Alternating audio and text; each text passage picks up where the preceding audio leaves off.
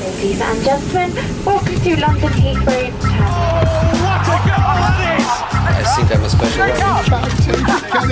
he can't change it. Correspondentes Premier. That would be very nice.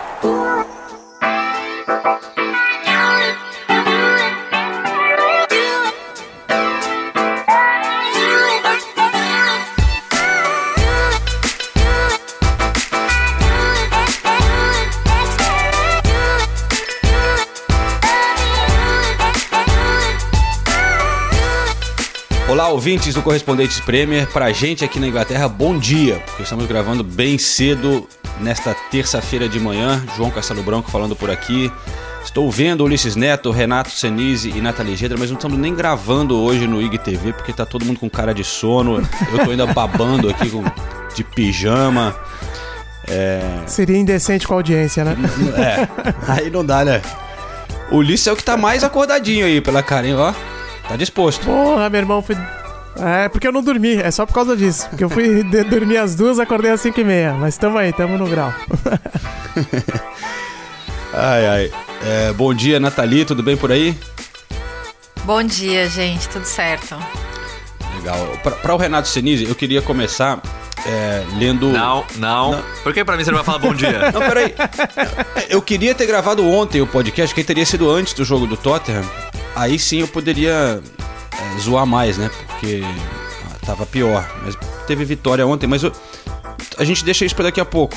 Eu queria começar com um tweet do Vinícius Rossi, que comentou no Twitter o seguinte: é, para quem não viu, é, no jogo do Tottenham nesta segunda-feira à noite, antes do intervalo ali, o Lloris partiu pra cima do som ali, né? Quase teve briga, tal, tiveram que se separar os dois.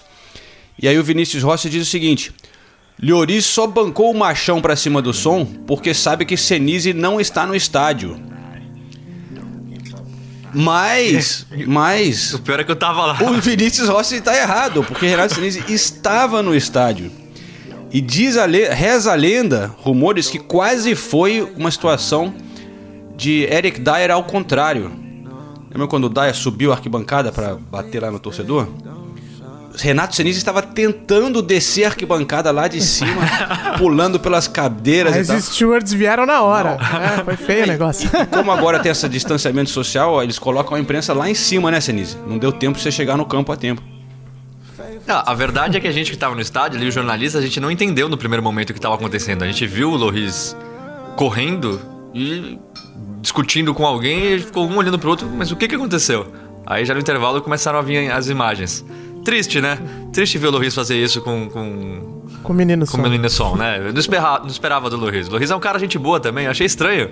Se fosse, sei lá, o Dyer com alguém, o Alderweireld, sei lá, Vertogen. Agora o Loris com o som é a, é a briga mais, mais imprevisível do, que, do time do Tottenham, acho. Então, Era isso que eu ia falar mesmo, né, cara? Se você olhar o plantel inteiro, você não vai falar, ah, qual é a, qual é a briga que vai sair aí? Loris com seus falar, não, não, esses dois aí vão juntos. Sentar e fazer crochê, falar, jogar xadrez, alguma coisa assim. Mas os do- Brigar, não. os dois se abraçaram no final do jogo, já estão se amando de novo. Conversei com eles hoje de manhã, dei uma bronca neles. Tá tudo certo. E, e o Mourinho, mas o Mourinho disse que estava feliz, né? Gostou. Gostou da briga. Mas o Mourinho é, é cada uma, né? Porque ele veio falar que ele não quer ganhar a Copa do Fair Play. o Mourinho é genial, né, cara?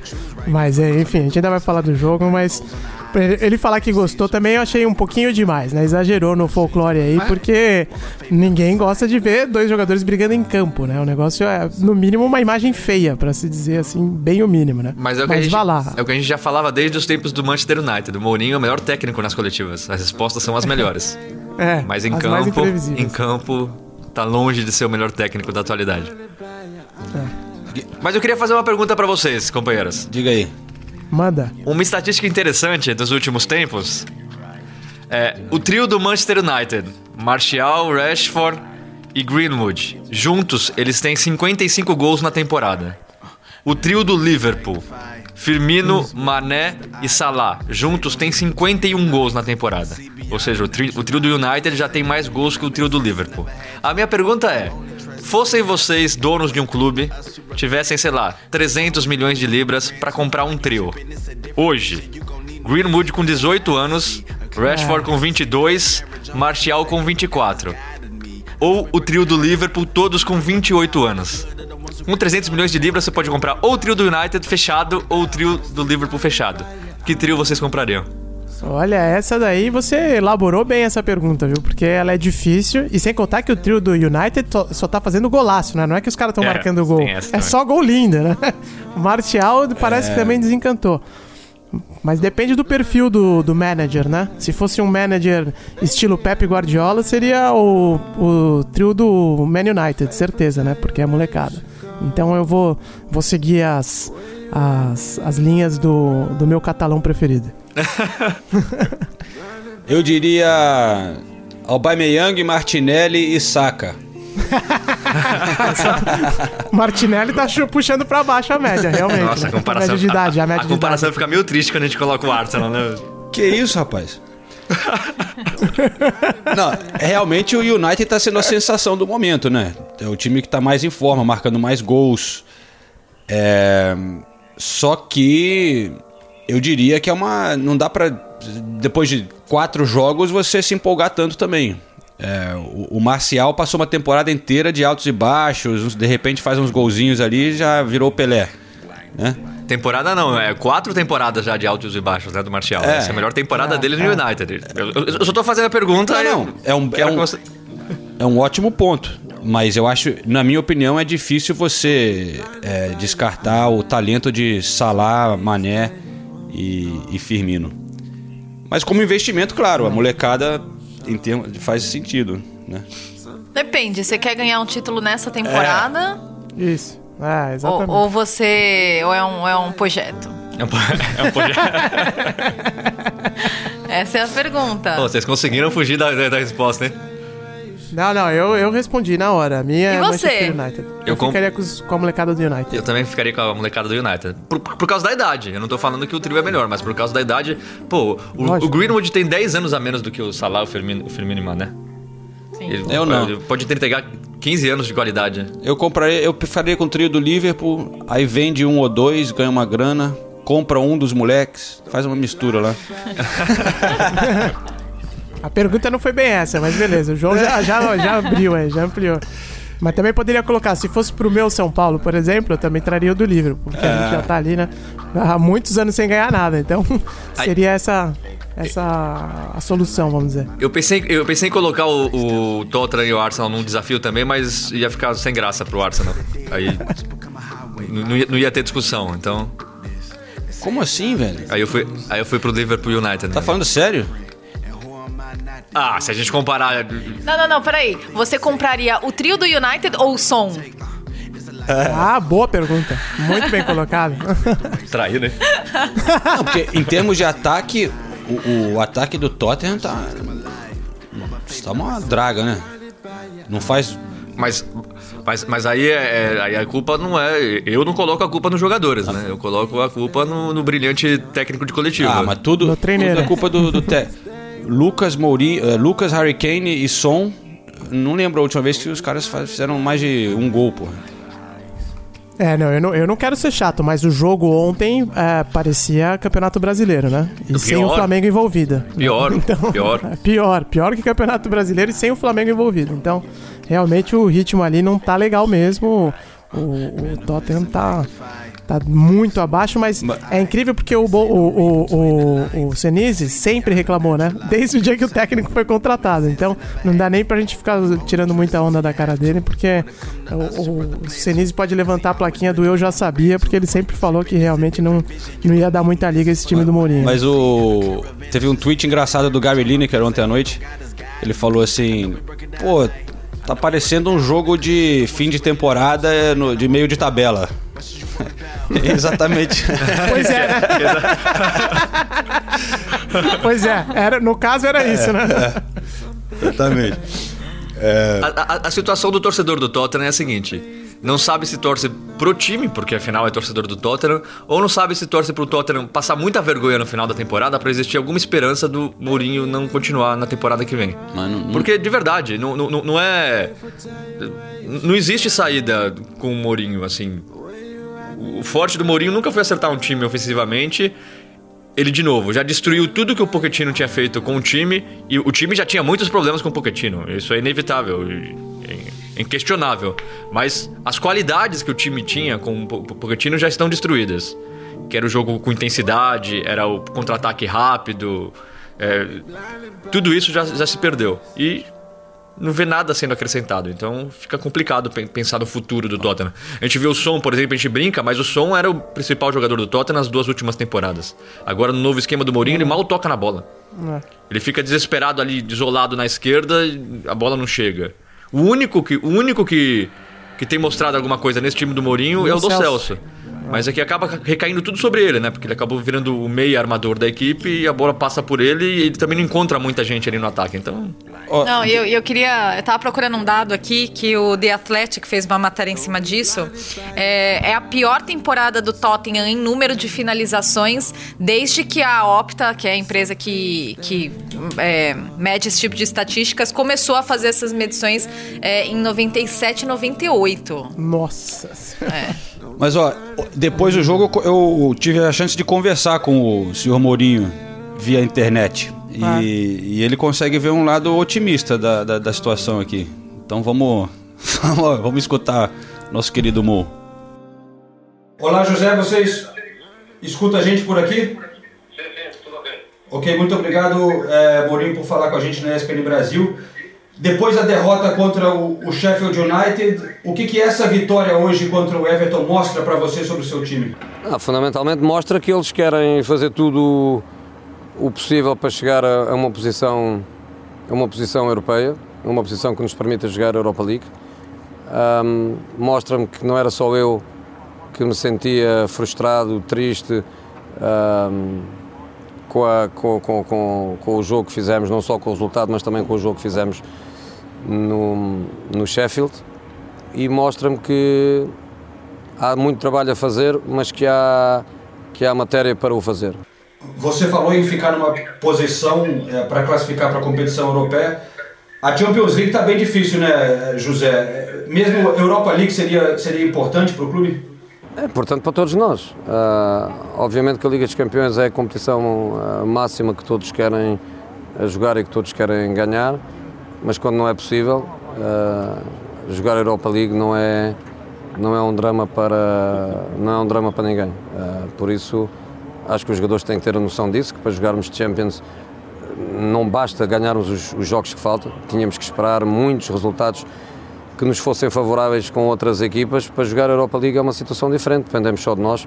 Se ganharmos os nossos jogos, conseguiremos essa classificação. Fica difícil avaliar no geral, Mourinho, é, como que vocês estão desde a volta da Premier League? Porque teve um pouco de inconsistência. É, é difícil pela circunstância com a parada e essa volta? Não, tudo é um bocadinho estranho, mas acho que é estranho para nós e é estranho para todos. Eu falava com, com o Carlos também sobre, sobre essa situação, é uma situação estranha. Ele dizia que pena um, um estádio maravilhoso como este estarmos a jogar um, um jogo sem, sem espectadores, mas é, é uma situação que não é fácil, mas é igual para todos.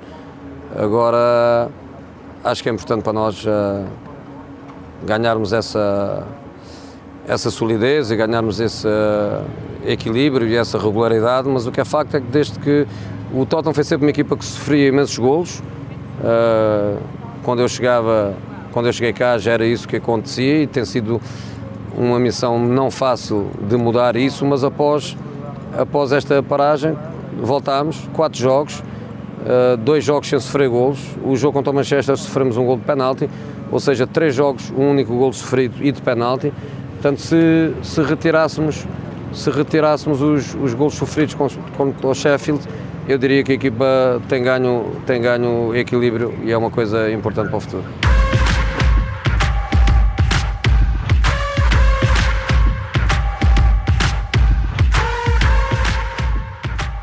Então, isso que o Mourinho está falando só ratifica o que a gente falou sobre o jogo ser uma partida até pior do que do Campeonato Brasileiro, porque é uma mentalidade que tem muito treinador né, no Brasil que, que tem também. É, tipo, ah, o time não tá levando gol e tal. Pô, não tá levando gol, mas não tá fazendo, né? Então não adianta nada. Um gol horrível ontem, né? Se não fosse um gol contra, os caras não tinham nem aberto o placar. Então, é, o Mourinho É, já falei aqui que sou muito fã dele, continuo sendo, mas realmente não, eu não vejo nada pra elogiar no trabalho dele no, no Tottenham até agora. É impressionante. Não, e vou adiante. Ele não resolveu problema nenhum de defesa. O Tottenham Ah. continuou levando o mesmo número de gols é, com o Mourinho depois da parada. O futebol caiu de ritmo, então é inevitável que tenha menos gols. Exatamente. E como é que você vai excluir o jogo contra o Sheffield? Por que, que você excluiu o jogo contra o Sheffield? O Sheffield tem Porque o, é bom pra ele, né? é, tem, tem- tem o pior ataque entre os 10 primeiros colocados. E mesmo assim fez três gols no Tottenham e fez três gols com uma facilidade assustadora. Então não, não tem, não, tem, não tem o que defender nessa, nessa declaração do É, não, não, não. E vamos, vamos analisar aqui, né? Ó, é, o primeiro jogo da volta foi contra o United, foi 1 a 1 Não sei porque ele esqueceu desse jogo. Aí depois enfrentou o West Ham, que estava justamente com problemas no, na- no setor ofensivo. Aí não levou gols, foi 2 a 0 Aí não, vamos esquecer o, do, o jogo do Sheffield United. Claro, porque levou três gols. Foi 3 a 1 pro, pro United lá no Bramall Lane. E agora esse, esse jogo contra o Everton. Então... Vamos com calma, né? Não- não- ele- eu- o problema da defesa tá longe de estar resolvido. É que ele ficou muito feliz, né? De ter ganhado de 1 a 0 do, de Carlo Ancelotti e Everton. E ainda teve briga dentro do elenco. É tipo, é o sonho do Mourinho, né? É. Teve briga, ele não sofreu gol, 1 a 0 ali, né? É, mas, mas- É, é, é- Não, é- então. é isso mesmo, é o sonho dele. Ele ganhou a partida e, e na coletiva ele não precisa nem falar sobre o time tá Ele jogando mal, porque ele vai ter que falar do Exato. som e do Loris, então é tudo que ele que ele precisava. mas, ó, um- E aí você pensa no antagonista dele, né? Que já não é mais e tal, mas enfim, o ex-antagonista dele, que é o Guardiola. Imagina o mesmo jogo, se fosse, se fosse no lugar do Tottenham no Manchester City, o, como o Pep Guardiola ia sair do campo falando. O que, que ele ia sair falando? Ele nunca ia comemorar um resultado desse, né? Ia sair falando que foi uma desgraça e tal, que o time precisava melhorar, blá blá blá. Então é isso que eu acho que as pessoas estão mais é, ficando cansadas do Mourinho, que ele precisa também dar uma repensada, né? Porque já faz anos que estão que ele está sendo criticado, não, que ele não apresenta um trabalho bom. Realmente no Manchester United é, outros problemas ocorreram, não foi só o trabalho dele, mas esse do Tottenham está sendo, pra, no meu ponto de vista, bem, bem, bem ruim. Ó, rápido quiz pra vocês, hein? O Mourinho chegou a 200 vitórias na Premier League com esse resultado de ontem. Apenas o quinto técnico a chegar a alcançar essa marca. Quais são os outros quatro técnicos com 200 vem. vitórias? Ferg, Wenger. Ferguson, Ferguson, né? Wenger, David Moyes. David Moyes. Tem mais um. Ancelotti? Não, né? Não, Não. o outro. O, tá, tá nativo ainda o outro? Não. É inglês. Redknapp? Redknapp, Redknapp. yeah. Yeah, oh, yeah. Redknapp. O fa- famoso Boa. tio do professor Lampard. Harry Redknapp. Pô, o, o Mourinho chegou a 200, né? O Harry Redknapp tem 236.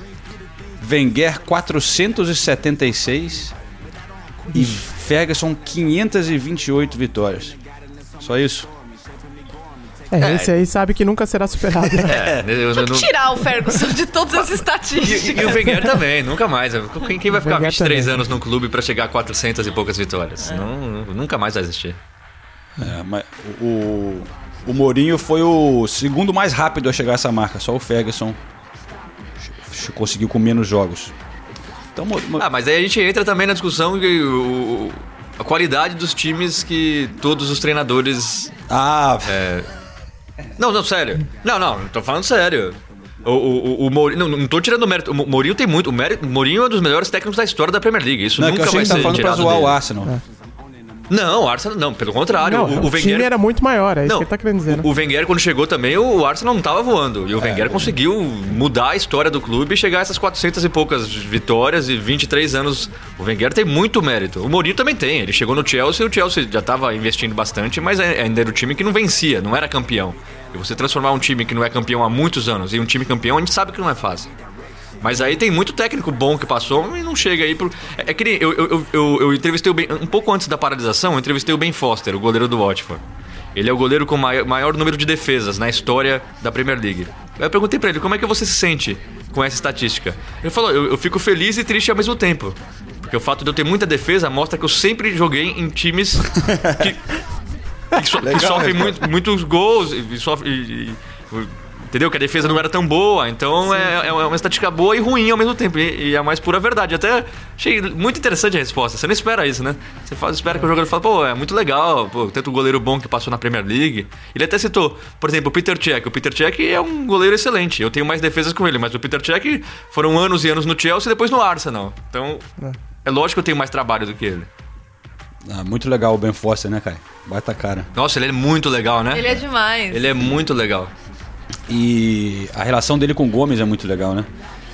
Mas, já que a gente tá falando de, de, de técnicos, né? Queria destacar também aqui o, o, o mau humor do Jürgen Klopp após a derrota do Liverpool, porque eu acho que vale a gente citar, porque se tivesse sido o Guardiola, a gente estaria aqui sentando pau. né? Ah, obrigada. Foi o que eu falei.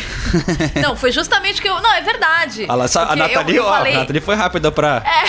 pra defender, hein? Mas fala aí, Nathalie. Nossa, ela, ela- ela quase nem deixou você terminar de falar pra ela. Ela adorou essa aí. Valeu, João. Você levantou a bola que eu tava pedindo, tá? Não, porque é verdade. Há duas, duas coletivas, né? Porque daí o Liverpool ganhou no fim de semana. Mas há duas coletivas, quando o Liverpool não, não, não vinha. Não, não vem bem, né? É, não vem jogando bem. É, foi- eu falei até pro Renato depois da última coletiva. Eu falei: se fosse o Guardiola, a gente já tá falando que ele tá dando só resposta previsível, que ele não tá respondendo, que ele tá achando que tá tudo bem, porque depois do, do jogo contra o. Depois do jogo desse final de semana contra o Aston Villa, ele falou: é. é o, tem, tem que elogiar isso, isso, isso e aquilo do time, o jeito como ficamos no jogo, o, a maneira como os meninos me ouviram no intervalo. O Liverpool jogou mal, sabe? O Liverpool jogou mal. E, e contra o Manchester City, pô, aí não, isso não tem nada a ver com o título. Gente. Pô, tá boa. E se fosse o Guardiola, a gente já tá, né? Olha aí o Guardiola com o discurso dele, não sei o quê. E quando você falou isso pra mim, o que, que eu respondi? Eu não lembro. Ah, tá vendo como é que é? Eu respondi que é verdade. O, o Klopp tá, tá falhando nas, nas, nas, nas coletivas, nas entrevistas pós-jogo e tudo acho mais. que Não é o Klopp. Desnecessariamente também, né? É. Porra, ganhou o título aí com, com o pé nas costas, pra quê, né, cara? Ah, Tudo bem, é óbvio o jogo contra o Manchester City foi horrível, mas, cara, também o time já era campeão e, e era óbvio que não ia entrar com toda a inte- intensidade contra o City, né? Não ia ter como. E aí, contra o City, se você não joga 100%, tu leva ch- chocolate mesmo.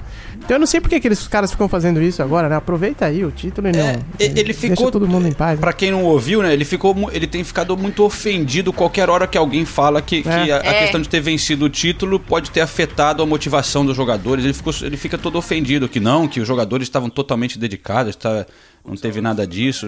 Eu acho que ele que tá com ressaca do título, né? Deve ter bebido até. É óbvio.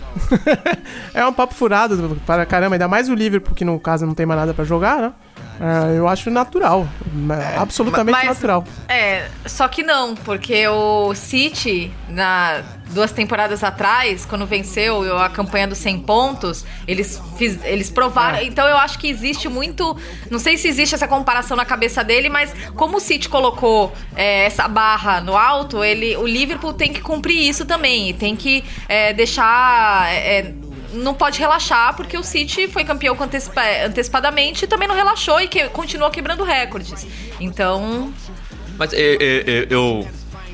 Assim, eu não tô defendendo o Klopp, mas eu entendo a insatisfação dele, porque eu imagino que ele não esteja com ressaca do título. Eu imagino que ele queira continuar ganhando, ganhando, ganhando e ganhando, até pra provar que a mentalidade do time, que é, o, o Liverpool, ó, um dos maiores elogios que a gente faz ao Liverpool é impressionante como esse time não desiste nunca, como esse time é intenso, 90 minutos por jogo, que mesmo com o título garantido continua jogando. E o Klopp não quer que isso seja desfeito no final da temporada. E aí eu, eu, eu, eu até indo um pouquinho adiante, eu realmente fiquei na dúvida no jogo contra o Manchester City. O que aconteceu? Pra mim o jogo foi muito estranho. O Liverpool tava muito melhor que É, o City antes, do, a- a- de- até, tipo, sei lá, uns 20 e antes de levar o gol. né? É, bola na Não, trave, criando é. chance, Não, o tá Ederson bem fazendo defesa. Aí tomou o gol. E- e- Eu, eu, eu- realmente eu, eu, eu- fiquei na dúvida de como analisar essa partida, porque é muito simples você falar, ah, tá de ressaca do título. Eu não achei que começou com ressaca do título. Não, E não. aí tomou o gol e logo depois tomou o segundo no contra-ataque, que falhas do Joe Gomes, talvez aí a partir do segundo gol eu acho que deu uma desanimada, aí eles pensaram, pô, não teve muita força pra brigar, já somos talvez, Ma- mas eu, eu, eu não acho que teve essa ressaca toda do título. N- n- Não acho que. E acaba até tirando o mérito do City. O City foi, foi letal. Chance, nas duas, três primeiras chances que teve, contra-ataques maravilhosos. Phil Foden jogando muito, moleque, diga-se de, passa- diga-se de passagem. Ent- Entendeu? Então, eu, eu entendo um pouco da insatisfação dele. Eu acho até que é muito, muito simplista você colocar. ah, tomou 4x0 do City porque foi campeão. Se não tivesse sido campeão, não teria tomado 4x0. Lógico, talvez não tivesse, mas. Eu não vejo essa ressaca toda. Eu acho que o City soube jogar e o Liverpool não conseguiu se encontrar depois que tomou os dois gols e aí foi por Então, mas eu acho que isso tem relação com o título. Porque, por exemplo, se não tivesse definido e eles precisassem da vitória, aí é diferente. Mas como os caras já estão com tudo definido, a gente não pode esquecer que é outro ambiente, jogando sem torcida, jogando no meio da pandemia. Isso também afeta a cabeça dos caras, não tem como negar. Por mais que já estejam jogando há algum tempo. Então eu acho que tem a ver com o título nesse sentido, de que, beleza, o City sempre entra com uma intensidade muito forte, né? Não ganha tudo, óbvio, a gente sabe, até porque não vai ganhar o título esse ano. Mas num jogo desse tamanho, que os caras entraram é, muito, muito fortes, muito bem.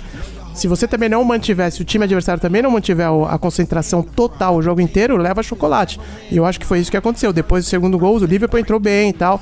É, teve mais chances até no começo do jogo. Só que levou os gols e aí desandou a maionese. E, eu- e na minha opinião, acho que tem a ver com, com a questão do título. De os, os caras já também, porra, mas aí, sabe? É outro nível de concentração e que me parece natural nessa altura do campeonato. E- eu, eu concordo, mas, mas vamos lá. Antes da paralisação, o Liverpool já não estava jogando muito bem. Exato, Era, é verdade. era consenso. Tomou verdade. 3 a 0 do Watford, mais ou menos nas mesmas condições. Lógico, não dá pra comparar o Watford com o City, mas também jogando. Contra o Watford tava jogando mal desde o começo, mas também. Você ficava esperando o Li- o Liverpool se recuperar na partida e, e não mostrou sinais de recuperação. Então, e, e- e jogadores que faz tempo também que a gente tá falando que caíram de produção e não se recuperaram mais. Então, a, diferença. A única. De novo, não tô querendo defender o Klopp. A diferença do Klopp pro Guardiola é que eu, eu acho que, o, que se o Klopp tivesse sido perguntado Klopp, como é que você explica essa queda de produção, por exemplo, sei lá, do Mané ou, ou a, a falta de criatividade no meio, o Keita, você tenta o Keita e o Keita não consegue. Se você tivesse feito perguntas específicas de jogadores que não estão rendendo, talvez ele tivesse uma atitude diferente, porque talvez ele não veja isso como uma ressaca do título. Talvez ele veja como um ti- time que não tá conseguindo entregar o que entregava no começo da temporada. Talvez. Não justifica a reação dele, não tô defendendo o Klopp. Eu já, a gente já falou aqui que o Klopp errou em várias coisas, né? desde o início da pandemia até da maneira que ele tratou o assunto todo. Só que eu realmente vejo o Liverpool caindo de produção há algum tempo já. Ma- e mas eu os te- resultados às vezes escondem isso. Eu acho que tendo um, um argumento do outro lado, se você pegar o início do. Tirar e descartar o jogo do Manchester City, vai fazer que nem o Mourinho. Tira, descarta esse aí. É, você pegar o início do jogo contra o Crystal Palace, que foi o, o, o título não estava definido ainda, que o Liverpool jogou pra caramba, né? É, em Anfield. Aí você pega o jogo seguinte do Manchester City, que foi contra o Aston Villa, também em Anfield, né? E foi horrível. O Liverpool ganhou o jogo. Mas o, é, eu, eu acompanhei esse jogo, o Liverpool tava muito devagar também. O é, então, sei lá. Eu, E, e- e- É, e- não, e ali não tinha sido campeão ainda contra o Aston Villa. Não, não. Então, Quanto- eh, quanto- na- na- na foi, foi depois do Manchester City. Eu tô falando contra o Crystal Palace, que foi antes do título, jogou muito bem. Depois, jogou mal de novo. Depois do Manchester City. Eu tô, eu tô dando. falando o contrário sim. de vocês. Ma- Mas aí, aí- a gente chega à conclusão que o único jogo bom do Liverpool depois da paralisação foi contra o Crystal Palace. Porque co- contra o Everton também não foi nada demais o jogo. O Everton teve as principais chances, Mas aliás. foi melhor. O Liverpool foi melhor. O a- desempenho do Liverpool, não em comparação com o Everton. Que o Everton, pra mim, a proposta de jogo do Everton, o Everton atingiu mais do que o Liverpool. Só que o único jogo de toda essa história que o Liverpool jogou bem foi contra o Crystal Palace. Então, é, na verdade, contra, contra o Aston Villa, por exemplo, eu queria chamar atenção para duas coisas. Primeiro, contra o Aston Villa eles não criavam.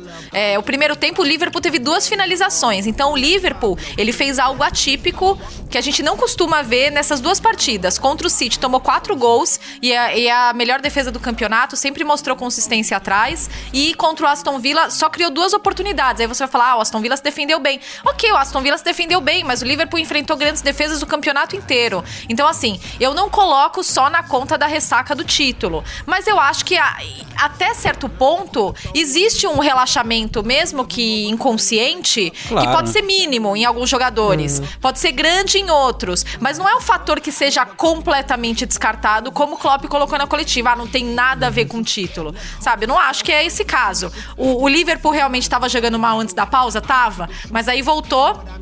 Tudo bem, tinha a motivação do título, que pelo amor de Deus, né? Mas fez uma das melhores partidas da temporada contra o Crystal Palace. E daí contra o City, foi, como o Renato falou, foi, uma- foi um jogo realmente estranho, mas no começo. É tava bem, até os 30 minutos, eu mesmo, quando, eu, quando o City abriu o placar, foi a primeira coisa que eu falei pro Renato, falei, nossa, e o Liverpool tava muito melhor. É, só que no segundo tempo não conseguiu responder, contra o Aston Villa criou pouquíssimo, foi uma das, uni, foi uma das poucas partidas, pra não falar que foi a única, que eu vi o Liverpool criar menos do que o time adversário, É, teve menos finalizações do que o Aston Villa, o Aston Villa final- finalizou nove vezes, o Liverpool finalizou seis, então assim... É, realmente houve uma queda de rendimento. Eu não coloco tudo na conta do título, mas eu acho que o título se inclui nisso e, e é, é, é anormal. A gente viu é, coisas é, que não são normais acontecerem com o Liverpool. Não só é, não ganhar, não só perder do City, porque perder do City é do jogo, pelo amor de Deus. Mas tomar quatro gols e ter tanta dificuldade de, pra criar foram coisas que me impressionaram depois do Liverpool ter apresentado um nível tão grande aí, principalmente no jogo contra o Palace. No começo, o Brasil também jogou muito bem contra a Alemanha, né? Então, é isso que conta, né? É o que desenrola depois, né? Mas, ó, Não, não jogou tão bem assim, não, né? Tô brincando, sacanagem. Você... a- antes da gente continuar a falar de futebol aqui, mais uns times, já que a gente sempre dá algumas, alguns bastidores da nossa vida aqui, na- especialmente nessa época do isolamento, queria abrir uma parênteses aqui, porque durante essa gravação aqui comecei a notar alguns detalhes aqui.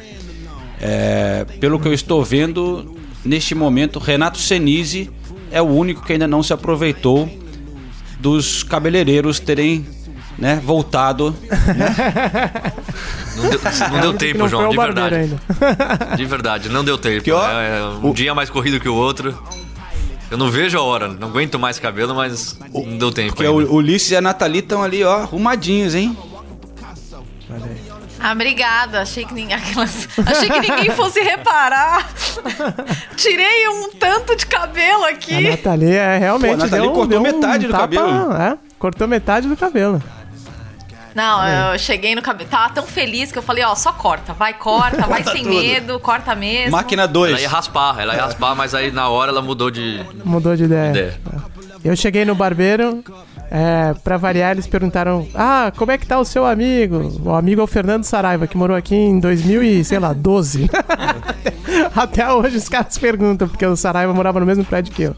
Mas como foi a experiência de vocês? No... Ah, foi Porque normal. muita gente o- tem curiosidade, né? O meu barbeiro é barbeiro de bairro, né? O barbeiro que eu vou é baratinho, barbeiro de bairro e tal. E aí, normalmente você só chega e se- sempre tem um monte de tiozinho lá cortando o cabelo. Tiozinho, os barbeiros mesmo são tiozinhos, né? A única diferença é que agora você teve que, tem que marcar. Então eu liguei É. lá uns dias de antecedência e falei com o Gus. O Gus é o dono do- do- da barbearia. Ele, não, pode vir, 5 e meia, vem aí, 5 e meia. Mas fora isso, aí tem que estar de máscara, né? Mas fora Não isso, é o tá Gus tudo, do tudo. Polios Hermanos, não, né? Não, não. Mas aí o Gus, é, mas não, não é o Gus que corta meu cabelo, o Gus é o dono da barbearia. E aí só, mas ah, de resto foi tudo igual. Perguntaram do Saraiva, toda uma vez por mês eles perguntam, e aí o seu Mas de amigo Saraiva?" máscara e tudo. Só máscara, só Nathalie máscara. teve o Mas, visor? assim, não, nem a viseira, não tava com a É, viseira. não, não. co- Eu fui, é que eu fui no cabeleireiro que é de rede, né, aqui. Aham. Então. Aí já é mais arrumadinho e pá. É, todo mundo com aquela viseira, tinha divisórias. né? Eu não era a única lá dentro, porque é um cabeleireiro maior, mas todo mundo, tipo, cada assento tinha uma divisória de plástico, assim. é, E o tempo todo. E daí eu, eu tava de máscara e eu perguntei pro cabeleireiro. Eu falei, você quer que eu fique com máscara o tempo todo? Aí ele falou, ah, como você preferir. Mas eu achei melhor, né, ficar, então. É. Mas não, fiquei. não era obrigatório. Ah, não, eu pensei que fosse. Se eu soubesse que não era obrigatório, eu teria tirado. Mas é, o meu também não tava sozinho, não. Tinham cinco pessoas lá dentro cortando. E aí os caras reclamaram da vida, falaram que foi difícil, óbvio, né? Que eles acharam que ia fechar, porque eu lembro do dia que começou a quarentena, o Gus virou e falou que tava não, um pouquinho antes de começar a quarentena, eu fui lá cortar o cabelo, né? Eu sabia que ia dar problema. E aí o Gus falou, é, eu tenho. Eles já estavam com a moral super baixa, né? Com moral super baixo lá. E o Gus falou, eu tenho dinheiro pra pagar três meses de aluguel, depois eu não sei o que vai ser. E aí acho que essa volta foi no, no limite pra não fechar a barbearia. E os tiozinhos estavam lá, mas subiu o preço também. Eu pagava 11 libras, eles aumentaram pra 13. Eu achei Nossa. justo por causa das. por causa das. Tá ali das com a mão na cabeça, da- ali, com a mão no, cobrindo a cara. É, mulher gasta muito mais. Mulher. Não, gente, ca- cortar o cabelo. A primeira vez que eu cortei o cabelo na Inglaterra, eu quis sentar e chorar, porque é muito caro. É muito caro. E assim, é, tem uma rua aqui é, que tem vários cabeleireiros, a Western Lane, aqui perto de casa. Hum. Eu fui, eu fiz a peregrinação. Eu falei, não, não é possível. O primeiro que eu fui, eu falei, ah, essa cara tá de sacanagem, 60 libras um corte, nem ferrando. Aí Que? foi. Aham. Procurando muito, viu? Aí eu fui. Isso é o que eu gasto no ano, Nathalie, pelo amor de Deus. Você vai de um em um, é o mesmo valor. Impressionante. Você não Nossa. corta o cabelo barato aqui, não. Eu quis chorar a primeira vez que eu cortei por outro motivo. O cara destruiu o meu cabelo. Pa- Parecia um Ficou- açougueiro. Essa história é maravilhosa. E como é que foi? Ele colocou um gel, eu- eu- mas assim, eu, eu saí que eu, eu nunca tinha visto um negócio parecido no- na minha cabeça. Eu não cheguei a ver, mas ele disse. Ai, que raiva. Porque quando ele chegou em casa, eu não tava em casa. Mas ele me descreveu, o cara colocou o gel. Sabe que ele fez aquele topetinho assim, sabe? Quando Nossa, você faz. ficou bonito. É. Não, e- Raspado assim, topetinho na frente. Eu, E, eu não vi. e na época eu estudava ainda, e eu lembro que eu tinha que ir do- direto pra escola, eu, eu- eu não tive coragem. Eu voltei pra casa, tirei o gel, mexi todo no cabelo, ficou tosco do mesmo jeito, mas pelo menos não com aquele. E aí eu- a minha peregrinação foi diferente, eu- uns 4, 5 até achar um que eu realmente gosto, que é o que eu corto hoje. Que é o gênio das tesouras. Gênio, é, o mágico das tesouras, eu aprendi ele. Mas porque- é barbeiro ou é, ou é salão? É barbeiro. É barbeiro. Barbeiro? Egípcio. Fala mal Ah, inglês. Eu só, só falo dele, com ele sobre o Salah e são as únicas palavras que a gente se entende, assim. Salah. e- Ah. Muito gente boa, mas é difícil. ele- o inglês é, é bem ruim, mas muito bom. Gosto dele. Cara, Mas eu, eu pago 14 pounds também. não é Nada. Mas só pra atualizar a situação aqui, o a grande maioria desencanou legal, né? Tipo, eu fui no supermercado, Desencanou. ninguém tava de máscara no supermercado, eu achei que era que seria Gente, o que obrigatório. tá acontecendo, né? O, e assim, eu também não, eu e o Ulisses não podemos falar muita coisa porque abriram os pubs no Super Saturday e a gente tava lá tomando um pint, né? Mas num, num, num jardim, é verdade. Num pub com jardim, mas o pub tava passando futebol. É, Não, já tava, tava lotado dentro do pub, uma galera doidaça. E você viu as imagens no, Não, no Sorro? Lot- parecia carnaval. No Sorro foi caos. É, mas o legal desse pub que a gente foi é o seguinte. Quando, agora é regra, né? Quando você entra no pub, você tem que colocar o teu nome e o teu contato ali, telefone, porque eles vão. É parte do programa do governo para registrar todo mundo que passou por ali. Se alguém for diagnosticado com coronavírus, eles vão ter que entrar em contato com as pessoas para avisar. Evidentemente, isso é algo que não vai funcionar, né? Porque a gente chegou no pub, aquela fila enorme, fui lá, coloquei meu nome e tal, é, na, na caneta coletiva ainda, né? Mas tem um álcool em gel pra você se limpar depois. Na caneta coletiva, E lá é- pelas... É, lá pelas tantas, quando a gente vai embora, né? Então ali, tá- ali já tá todo mundo já pra lá de Bagdá, que o pub pra, pub pra fechar. Só vejo a, a lista com os nomes no chão, assim, jogada lá num canto. Eu, álcool gel no chão, né? Álcool gel no chão, virou uma várzea completa, né? Então, estamos aí na mão de Deus, né? Essa que é a grande realidade. Boa sorte a todos nós, hein? Eu- eu- a gente não teve coragem ainda de, de voltar É. ao pub. Não, ontem eu fui num restaurante, é um restaurante de tapas, mas tinha um, mas era segunda-feira, né? Então tava vazio. E eu fiquei na área externa, né, que tinha um terraço, um terraço grande. Mas mas foi bem tranquilo, porque era segunda-feira, tava todo mundo de ressaca do, do, do fim de semana de Do abertura. super né? sábado. É. É, é. Não, eu vou ficar umas duas. Agora, os próximos dois finais de semana, pelo menos, eu vou ficar em casa na minha quarentena aqui, porque eu, eu achei que foi meio imprudente ter saído no sábado, viu? E eu já fiz tudo no sábado. Eu fui no barbeiro, fui no pub e ainda andei de Uber. Então, ou seja, né, já extrapolei minha cota aí de abusos pós-Covid. Vou voltar a ficar um, pelo menos umas duas semanas em casa agora. Aquele cara que tomou todas no fim de semana, nunca mais vou beber, né? Tô todo ali quietinho. É. Chega, chega na quinta-feira e fala: e aí, tudo bem? É que quero você tá?" ver, quero ver. Tá sentindo culpado, Ulisses ali. Eu tô, eu tô me sentindo culpado, viu? Inclusive, ontem é, eu fui nesse restaurante é em King's Cross, né? E daí eu fui e voltei a pé. Dá uma hora de caminhada, mais ou menos. E na volta passei em frente ao nosso escritório, viu? Ah, saudade. Tá? É. Putz, nossa, Tava Esperando vocês se animarem aí, eu achei, eu achei até que alguém fosse falar, ah, vamos no pub e tal, mas já que vocês ficaram quietos, eu nem falei nada. É, cara, eu acho que em breve num, num jardinzinho de pub rola, hein? Mas enfim. É. Voltando ao futebol. eu, que- eu queria falar do senhor. Tem o nome completo dele aqui porque eu achei sensacional. É tipo. Ah, eu também tenho um nome desse tamanho. Cinco, cinco nomes. Senhor Che Zac Everton Fred Adams. Golaço contra o Manchester City. Pegando o Ederson ali avançado, né? E o Zinchenko deu mole, perdeu a bola. E o Che Adams fez o gol do Southampton, surpreendendo o Manchester City 1 a 0 Depois o City ter vencido o Liverpool, não conseguiu furar a defesa do, do Southampton, né?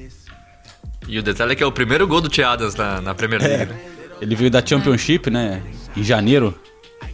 Né? E eu, eu tava procurando o nome dele, porque eu tava curioso pra saber se esse Che era em homenagem ao senhor Che Guevara, né? E aí tem uma entrevista que ele fala que é. Só que não em homenagem. Ele fala, não, é. Realmente a minha mãe se inspirou. O, o Che Guevara tava no noticiário na época tal. Ela gostou do nome. Mas ele fez questão de, tipo, não dizer nada. co- Como se fo- não fosse uma homenagem e, e para ficar meio longe da, da política, né? E Sim, o- sim. Papo furado, né? Que, pô, É, que eu se inspirou no nome eu Che. também que a mãe achei, dele eu era, também era achei. socialista ali, revolucionária, né? Mas hoje em dia não pega muito Hoje bem. em dia tá todo mundo, né? Situação não é mole, não. E, e é fa- é, fala aí, Sinise. Não, não, eu só ia falar que, que, que trabalho legal do Ralph Hasenhuttl, né? No, no Southampton. Impressionante, tomou 9x0 do Leicester em. Quando é que foi? Setembro, outubro, novembro, sei lá, não lembro. Todo- Novembro. brigando contra o rebaixamento ali, todo mundo. O que, que tá acontecendo com esse time? E o, o time jogando muito bem faz tempo já. E o City, diferente do Liverpool, o City perdeu. Diferente do que o Mourinho fala quando o Tottenham perde, o City perdeu jogando. O City perdeu tentando, teve oportunidades. Mérito to- total do goleiro do Southampton também, que fez um uma grande partida, mas o City perdeu tentando. É. Eu, eu, eu, assim, o torcedor não pode reclamar do, do, do Manchester City em, em entrega e até em qualidade de jogo. Você vê a mesmo, o mesmo estilo de jogo tá lá. Foi, acho que se não me engano, 70% de posse de bola. Foi, algo em torno 73. disso. Então o, o City jogou do jeito que o City joga, e- mas não é sempre que vai ganhar. E É aí- destaque pro McCarthy também, né, o goleiro. Bela partida no Maccabi. Foi 25 de outubro, 9x0. 25 de outubro, 9x0. Naquele ponto, o Southampton tava fundado ali, perto da zona do rebaixamento. Todo mundo falando, vi, vai brigar de novo pra não cair. Mas o time tá tranquilo. E Não, eu não quero começar a discussão Gabriel Jesus de novo, mas Cara, eu tava pensando. É, é uma discussão ficando que difícil, é uma né? discussão que rola, né? A cada dois meses, assim, é- dá, dá essa volta, né? E tipo. é, tem uma, ele passa uma fase boa, aí tem esses momentos assim que ele não tá tão bem. E, e a própria torcida do City, né? Eu acho que fica em dúvida, né? Será que a gente aposta no, no Gabriel? Ou tem que contratar um novo atacante? É, é complicado. eu, eu- acho que, eu já falei isso antes, pra mim, tá claro que pra mim ele não pode ser o substituto do, do Agüero. Até porque não é a posição que ele gosta de jogar, não é a posição, na posição onde ele rende mais. Isso não transforma o Gabriel num atacante ruim, longe disso. Eu só acho que ele deveria ser usado de outra maneira e não adianta colocar nele a expectativa de ser o novo Agüero que ele não vai ser. É, eu acho que falta, eu acho que isso. falta um, um centroavante ali. Não quer dizer que o Gabriel Jesus tem que sair ou não será útil para o Manchester City, porque ele tem uma entrega muito boa, né, cara? Ele, ele te- teve boas fases no, no City. E até pô, o jogo contra o Real Madrid na Champions League, ele foi, super- né? Tem momentos importantes do, do Gabriel Jesus, mas eu acho que falta alguém ali para junto com ele. Quando o, o Agüero fica machucado, ele não consegue ter uma sequência e, e falar, tomar conta ali da posição, né? E, e até contra o Southampton, ele fez jogadas boas, ele deu passes que só não viraram assistência porque o Sterling não fez um gol em um, em um- lance, no outro ele abriu uma bola muito boa pro Bernardo Silva. Ele participou bastante do jogo. Só que quando o cara joga com a camisa 9, substituindo o Agüero como centroavante, se ele passar duas, três partidas sem fazer gol, ainda mais com o time perdendo a partida de 1 a 0 é lógico que vão começar a questionar. Vale nesse jogo também vale destacar que Fernandinho jogou como volante pela primeira vez na temporada. Depois de virar zagueiro, né? Então talvez aí seja ele esteja voltando a posição dele que o, o Rodri nunca conseguiu também, é, sei lá, ter o mesmo tipo de impacto que tinha o Fernandinho. Né? Ele, ele contrataram ele para ser o, o substituto, mas ainda não, não parece totalmente adaptado, eu acho. É, então, e daí aqui na Inglaterra já começa a discussão sobre essa renovação do City, até que ponto ela está sendo bem sucedida, pensando que grandes nomes estão envelhecendo. Então, por exemplo, o Fernandinho vai para o último ano de contrato dele é, na temporada que vem. É, na verdade, o, ele teve uma extensão de um ano de contrato, né? E a intenção era que o Rodri ocupasse já essa posição e já tivesse mais, mais maduro nessa função. Aí você fala, a gente estava falando do Gabriel Jesus, que foi contratado para ser o substituto do Agüero, que já também já tá ficando mais velho. O Agüero tá com 32, se eu não me engano, 31 ou 32 é. anos. É. E daí você tem o Davi Silva, que também vai sair do time. É, assim, é. Mas aí eles estão felizes o com o Phil Foden, né? É, aí realmente o, o Phil Foden tá entregando, né? O, o De Bruyne é, não, não chegou aos 30 ainda, né? Acho que, se eu não me engano, ele tem 28. É, vou, até, vou até ver a idade dele. Mas mas começa a discussão da, dessa renovação do City, né? Porque não é que eles ignoraram é, 29 o De Bruyne tem. Não, é que eles ignoraram esse fato. Eles sabiam que, essa, que esses, essas peças-chaves está, estavam envelhecendo e estão envelhecendo. Mas, Mas se eles estão com peças à altura para continuar nesse ritmo, né? Eu, eu, concordo que tem algumas posições ali, lá, as laterais e tal, que o City. As laterais, né? né? Não, realmente precisa melhorar. Mas tem uma coisa ainda do Manchester City que a gente já falou em outros episódios do, do, elenco do, do, clube que ainda é impressionante. Esse jogo pro, contra o Southampton, se eu não me engano, o Guardiola mudou seis jogadores comparando com o jogo contra o Liverpool e você ainda olha a escalação do time e você não fala, ah, ele botou os reservas, né? Você olha o time e você vê ali Davi Silva, Bernardo Silva, é, Marrez, Sterling, é, né? Ele deixou o De Bruyne no banco, o Foden no banco, mas você Uhum. Você vê que ele tem realmente um, elenco. A profundidade Uma de profundidade, é né? É que tem algumas posições realmente ali. Por exemplo, o atacante. Na zaga também, talvez, né? Falta um cara. E nas laterais. Mas ali no meio os caras têm. Tem bastante opção. Só que saiu o Sané agora também, né? E também tem aquela que a gente falou recentemente, né? Acho que foi até no último episódio que o trabalho de inovação o cara tem que fazer também a cada três anos, né, mais ou menos, dois, três anos, e, e o trabalho de inovação normalmente leva duas, três janelas. Né? É, po, então, po... você considerar que ele, que ele chegou em 2016, é, é, meio que inevitável que tenha que fazer isso agora na próxima. E, e pode sair na próxima semana a decisão da, da, punição da UEFA, né, cara? Isso aí pode pesar um pouco. Esse pra, é o problema. Na hora de contratar alguém, se os caras não tiverem na Champions. É, se bem que o City vai estar, tá, sei lá, tem grana para pagar um belo salário e tá brigando pelo título da Premier, né? Mas mas para trazer o cara top top pode dar, pode pesar, né? O problema é atrair o sujeito, né, para vir, né? Sem estar tá jogando Champions e tal. Mas se bem que com Guardiola isso acho que também não é tanto problema, né? Mas enfim, esse, esse é um tema importante porque eles também têm que manter algum certo equilíbrio nos livros aí, contábeis e tudo mais, né? Mas eu, eu até tava lendo um, uma reportagem, não me lembro onde que era, no, no, acho que no caderno de esportes do Evening Standard, que eles falavam meio que isso, né?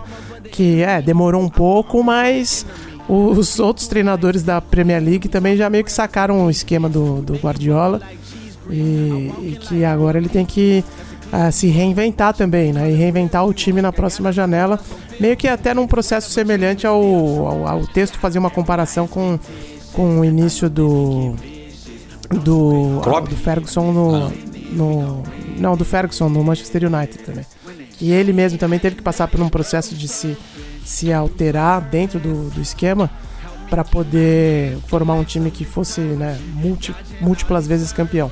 Então, óbvio que eram outros tempos e por aí vai. Mas o texto eu lembro que fazia esse comparativo e que talvez tenha chegado o momento do Guardiola também se, se reinventar nessa janela agora de, de transferências. Desculpa, tô com as filhas aqui. Ela tem aula online, estão tá aqui de pijama ainda. assistindo série aí, não? Ah, assistindo a, ela- a série querem- Agentes ela- da SHIELD, não? Elas querem participar também do, do podcast? É, é que eu tô na cozinha, elas estão entrando pra pegar café, tá uma confusão aqui. Mas, cara, a gente tocou no, no, no Manchester United, né? Falou que tá arrebentando, mas. é, vale falar do Chelsea também rapidinho, né? Que. Porra, ganhou do Manchester City também. E, e tá ali. Aí depois, como é que foi? O Chelsea ganhou do. Perdeu- perdeu pro West per- Ham, isso que eu ia falar. É, É, perdeu pro West Ham. E, mas aí depois ganhou do Watford, né? E hoje no, no jornal, essa eu deixo pro Senise e pra Nathalie, que eles são os especialistas no assunto, mas hoje no jornal, no Guardian, tinha um texto muito bom falando sobre o a situação do Jorginho, né? Que desde a retomada também não, não teve participação e o time, e o artigo era meio que falando isso. Será que acabou aí o espaço do, do Jorginho no Chelsea? O Lampard no início até teve uma. Teve um, uma. Alguns conseguiu extrair algumas atuações boas do Jorginho, depois do Sarri e tal. Mas o, o artigo meio que questionava se era o fim de linha pra ele agora nessa próxima janela. Não sei o que, que vocês acham aí. É, é muito estranho ver o que aconteceu, porque o Jorginho, no começo da temporada, começo, meio, você conversava com torcedores do Chelsea eles colocavam o Jorginho como um cara essencial, não só um cara importante, um cara essencial para que o Chelsea funcionasse, para que as coisas ah, falavam da evolução dele de uma temporada para outra, que eu nem concordo tanto, porque eu já acho que ele jogava bem na temporada passada, mas agora ele não foi nem utilizado. É Kanté, Kovacic, Barkley se alternando ali. É, e o Jorginho é, tem esses rumores, né, sobre um, um possível interesse da Juventus, uma reunião com o Maurício Sarri mais uma vez. E a gente vê o. Até o Billy Gilmore foi utilizado, porque, o que faz sentido se você pensar que o, o Lampard sempre mostrou interesse em lançar jogadores jovens. É, mas o, o Jorginho não. Eu, eu acho uma pena, até um certo exagero, nem sequer ter utilizado o Jorginho até agora. É, é difícil entender. É bem, é bem estranho mesmo.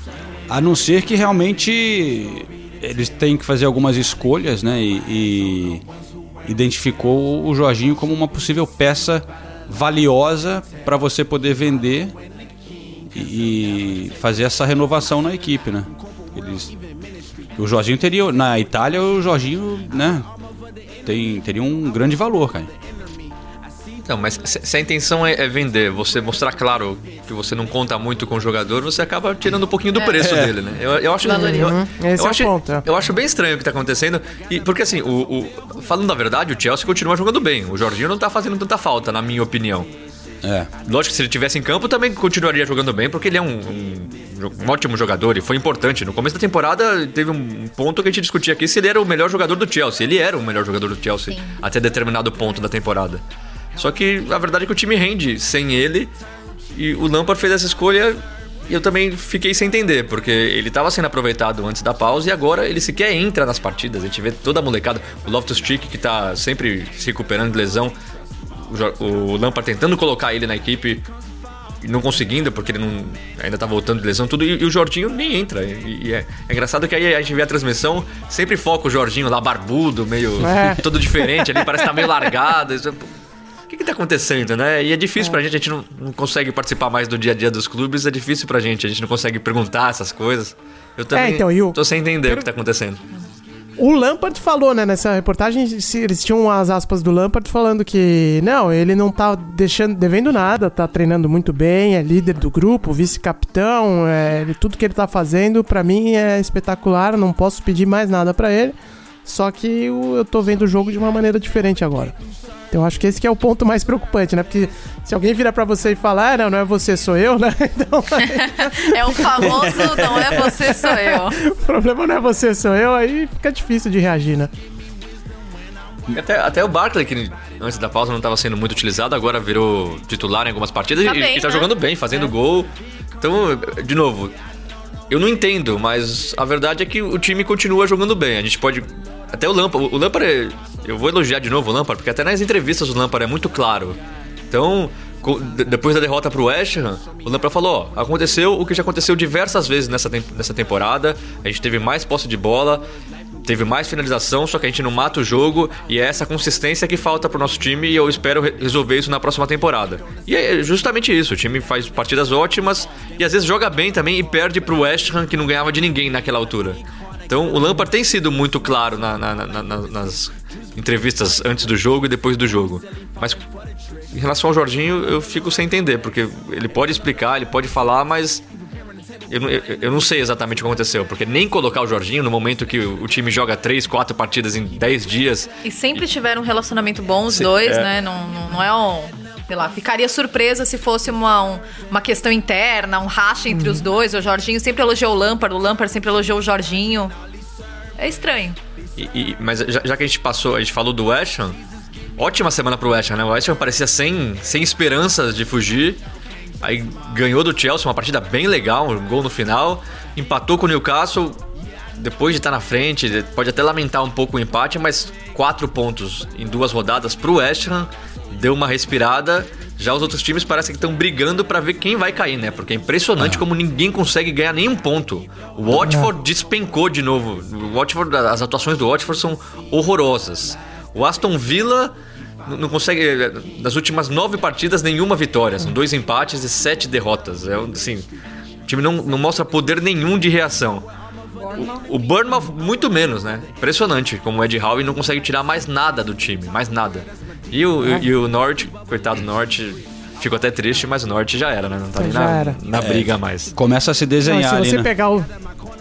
Se você pegar os quatro últimos times da tabela, né? é, só, eles, nos últimos cinco jogos eles só ganharam três pontos. É ridículo isso, né? Dos- entre eles, né? Todos. É, né? é isso mesmo, é. Em 20 jogos, todos somados, foram 3 empates e 17 derrotas. Tá maluco. Aí, aí a gente também entra na discussão que também é inevitável que realmente a falta de torcida para esses times mais fracos, a falta de torcida acaba sendo crucial, né? Ele era a torcida que dava aquele gás a mais ali para eles jogarem em casa e tentarem ganhar um pontinho, roubar um pontinho de um time maior, tudo. Agora não tem torcida, fica ainda mais difícil, né? É. E, o- e o Brighton também deu uma boa respirada, né? Conseguiu duas vitórias aí depois dessa dessa parada, inclusive uma contra o Arsenal e acabou fugindo um pouquinho do, do- da zona do rebaixamento. Acho que vai ficar entre esses quatro mesmo, porque o West Ham, West- a tabela do West Ham é dificílima. É. O West Ham tem jogos muito difíceis. Mas agora a gente olha, já tá três pontos na frente, e a gente tá falando aqui que os outros times não conseguem ganhar ponto nenhum, então talvez. E a tabela do Vila também é muito difícil. A tabela do Vila também é muito difícil, então. Eu, eu, eu só torcia pro Vila não cair, de verdade. É. É, se o Watford conseguir fazer o que tem que fazer, né? Ganhar do Norwich na, na próxima. E. É, já, outros- é, tal- talvez já resolva uma- a vida. É, Ah. Talvez já resolva a vida, que de novo, os outros não conseguem pontuar, então. Não, e o Aston Villa joga contra o Manchester United e o Bournemouth contra o Tottenham. Então, tipo, já conseguiria dar uma escapada aí do, da zona dos três degolados, né? É, no caso do Bournemouth é uma boa chance aí. É, a, a tabela do, do- a tabela do Boa chance é a pior. Pro Bournemouth. Pro Bournemouth. Que O pegada. Villa hein? enfrenta o United na próxima, depois pega o Palace, aí Everton, Arsenal e West Ham. Tem o confronto direto aí na última rodada. Imagina se chega na última rodada. Valendo. Valendo West Ham e Aston Villa pra ver quem cai. Dois times tradicionalíssimos. Ah, vai ter, aí vai ter confusão na rua, hein? A torcida do West Ham vai, vai pra frente do London Stadium pra fazer alguma coisa aí, se precisar desse resultado.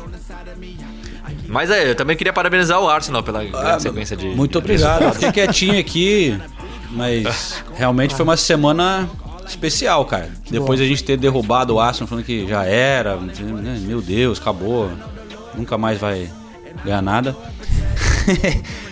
Pô, agora, Wolves, pô. pô, ganhar do Wolverhampton foi e, e com o time organizadinho ali, mas foram quatro vitórias seguidas agora, eu acho, né? Se inclui a FA Cup, que tá na semifinal. É, e fica uma briga interessante ali. Tottenham, Arsenal e Wolverhampton brigando pela Europa League.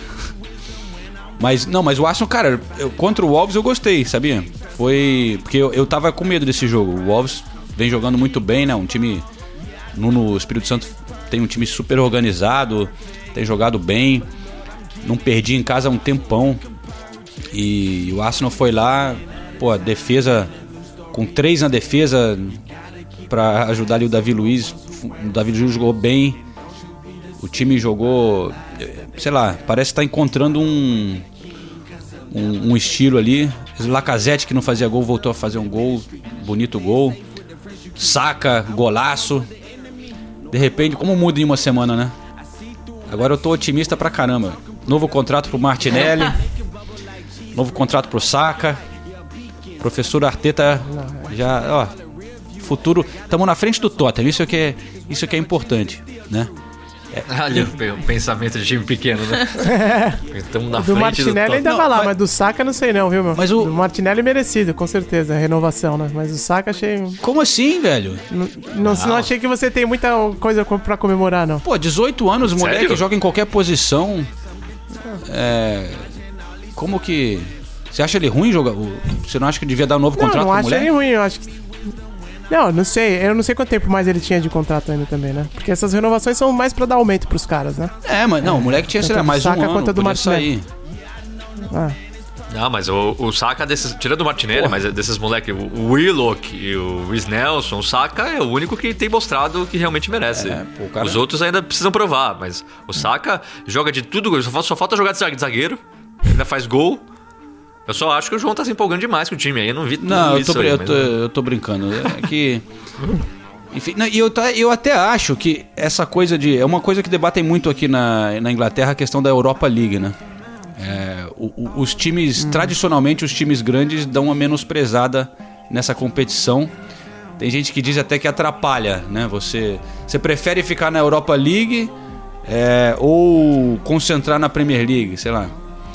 E- É, mas no caso do Arsenal, a grana da Europa League é bem importante pra próxima temporada. É, o, o clube, Exatamente. o clube, o clube é, entra uma grama e o clube bate nessa, mas realmente é, a torcida eu acho que não vê. A gente, o Arsenal jogou a Europa League né, nas últimas duas temporadas e é um negócio meio, sei lá, ninguém dá muita atenção, cara, aqui na Inglaterra. É, eu acho que Ma- ma- ma- ma- mas aí eu vou, eu vou defender um pouco, por exemplo, o professor Mourinho. Eu acho que Europa League nunca pode ser menosprezada. Pô, o, o Arsenal.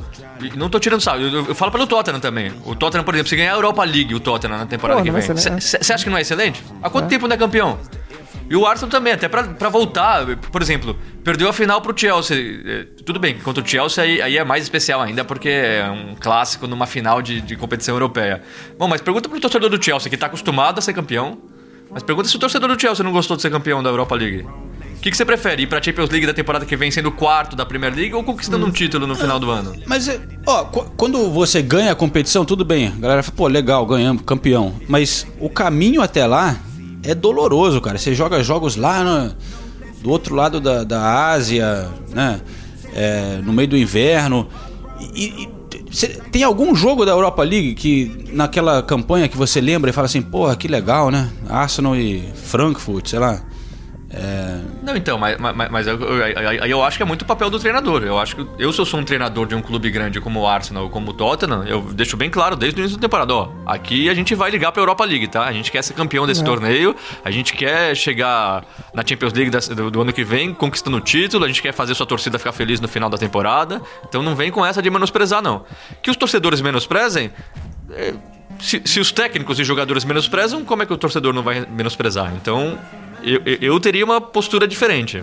E eu acho que o Arteta vai ter essa postura também. É, acho. Porque o Arteta tem, tem cara de. Tem, tem jeito de que. É, tem esse jeito mais educadinho, e tudo, mas ele é competitivo, ele é um cara inteligente. Eu tenho certeza que ele sabe que o título pro Arsenal de uma Europa League ia, ia mudar já o rumo, a, a confiança e, e- tudo no Exato, clube. é. Tudo é um, é um processo, né, cara? É exatamente isso que o Senise tá falando. Pega a campanha do próprio Liverpool, né? Foi. não ganhou, mas enfim, 2016 da, da Europa League foi uma campanha emocionante também. Foi uma, teve a parte final ali, né? perdeu pro Então, Sevilha acho né, na final. tem- Do, é, do perdeu pro Sevilha na final, mas. Qual foi o. Acho que na semi, a semi foi muito emocionante. A minha memória é horrível. Teve o jogo contra o Borussia Dortmund. Contra o Borussia, né? É. Foi, era, foi semifinal contra o Borussia, né? Que foi. Eu não lembro se foi semifinal ou foi quartas, eu não tenho certeza, mas foram dois jogos Foram dois jogos emocionantes. Emocionante. Então, é, eu acho que tem. Tem. Tem que levar em consideração sim, porque é, faz parte do processo de, de recuperação do time, de retomada, e o Arsenal precisa ter uma retomada. É, tá? então sou, Essa sou eu menosprezando aqui como torcedor. É que eu- talvez seja meio traumático. Eu- essas últimas temporadas o Arsenal está acostumado a jogar Champions, aí joga a Europa League. vai pra final lá em Baku. Nada contra o Baku, mas foi um negócio é, humilhante. Praticamente não tinha torcedor, né? Deram 3 mil ingressos pra cada time, era tudo aquela coisa de convidado, VIP, o caramba. É, enfim, ficou um gosto meio. E ainda perdeu, né, claro, por isso. Pro Chelsea. É, abri aqui que o jogo contra o Borussia Dortmund foi quartas de final. É. Tá certo. E depois a semifinal foi contra o Villarreal. Então é isso aí, pessoal. É, Cara, antes de encerrar, eu recomendo também só uma história pra galera é, acompanhar, que é o. Virou um longa-metragem hoje, né? Virou, né? Não, ah, mas eu, eu acho que vale a pena só mencionar rapidinho a história do, do Wigan aqui na Inglaterra, porque a gente levanta esses assuntos bastante, de donos e tal, né? Que aconteceu essa semana, que é um negócio muito louco, né? A gente, vai, a gente pode se aprofundar mais, mas o, o clube faliu, os donos faliram o clube de uma maneira bizarra, né? Tá, tá, tá até. Estamos tentando entender que história é essa dos donos de Hong Kong. Mas um clube tradicional aqui na Inglaterra também, em situação bem complicada aí. Dá uma, uma pesquisada que vale a pena ver essa história. A gente pode falar mais no próximo episódio, senão o Ulisses vai ter um, um infarto aqui. Que sirva de lição para as pessoas no Brasil que ainda acham que esse negócio de clube empresa é a salvação do futebol e tudo mais. E vem um ou dois exemplos bons para justificar uma ideia que é injustificável, na minha opinião. Então, Exatamente. O pessoal costuma olhar só pro que deu certo, né? É, E o que dá errado a gente ignora. Que é igual a história de Olimpíada transformar a cidade, aí sempre falam de Barcelona. Você fala, pô, mas só tem Barcelona, então acho que não transforma nada, né? só tem Barcelona, pra vocês citarem, né? É a mesma coisa clube empresa também. Mas enfim, vai lá. Se não fosse dinheiro que a gente ah, tem origem sempre tão questionável e tal, ah, quantos clubes empresa de fato funcionariam bem, né? É é o isso. que eu ia falar. Você falou de existem exemplos que deram certo, existem exemplos que dão certo, mas mesmo assim não são grandes exemplos, né? Dão certo no futebol, mas né, no resto a gente sempre fica aquela pulga atrás da orelha. Então,